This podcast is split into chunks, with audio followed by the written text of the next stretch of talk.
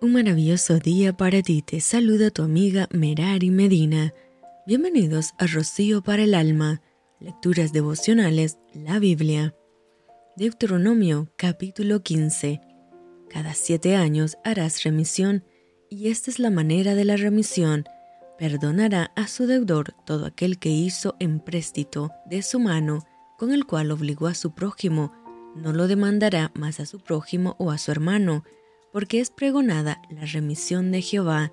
Del extranjero demandarás el reintegro, pero lo que tu hermano tuviere tuyo, lo perdonará tu mano, para que así no haya en medio de ti mendigo, porque Jehová te bendecirá con abundancia en la tierra que Jehová tu Dios te da por heredad, para que la tomes en posesión.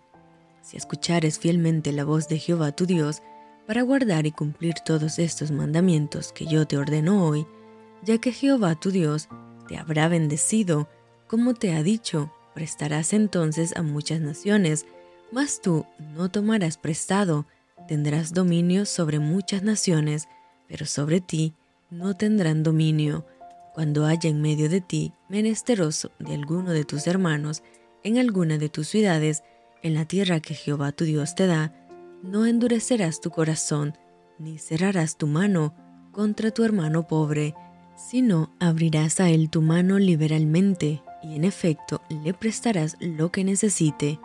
Guárdate de tener en tu corazón pensamiento perverso, diciendo, cerca está el año séptimo, el de la remisión, y mires con malos ojos a tu hermano menesteroso, para no darle, porque él podrá clamar contra ti a Jehová, y se te contará por pecado.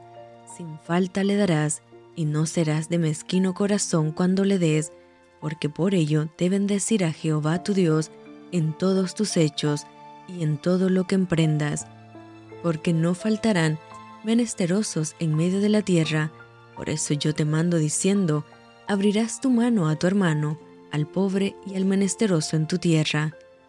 Si se vendiere a ti tu hermano hebreo o hebrea, y te hubiere servido seis años, al séptimo le despedirás libre, y cuando lo despidieres libre, no le enviarás con las manos vacías, le abastecerás liberalmente de tus ovejas, de tu era y de tu lagar, le darás de aquello en que Jehová te hubiere bendecido, y te acordarás de que fuiste siervo en la tierra de Egipto, y que Jehová tu Dios te rescató, por tanto yo te mando esto hoy.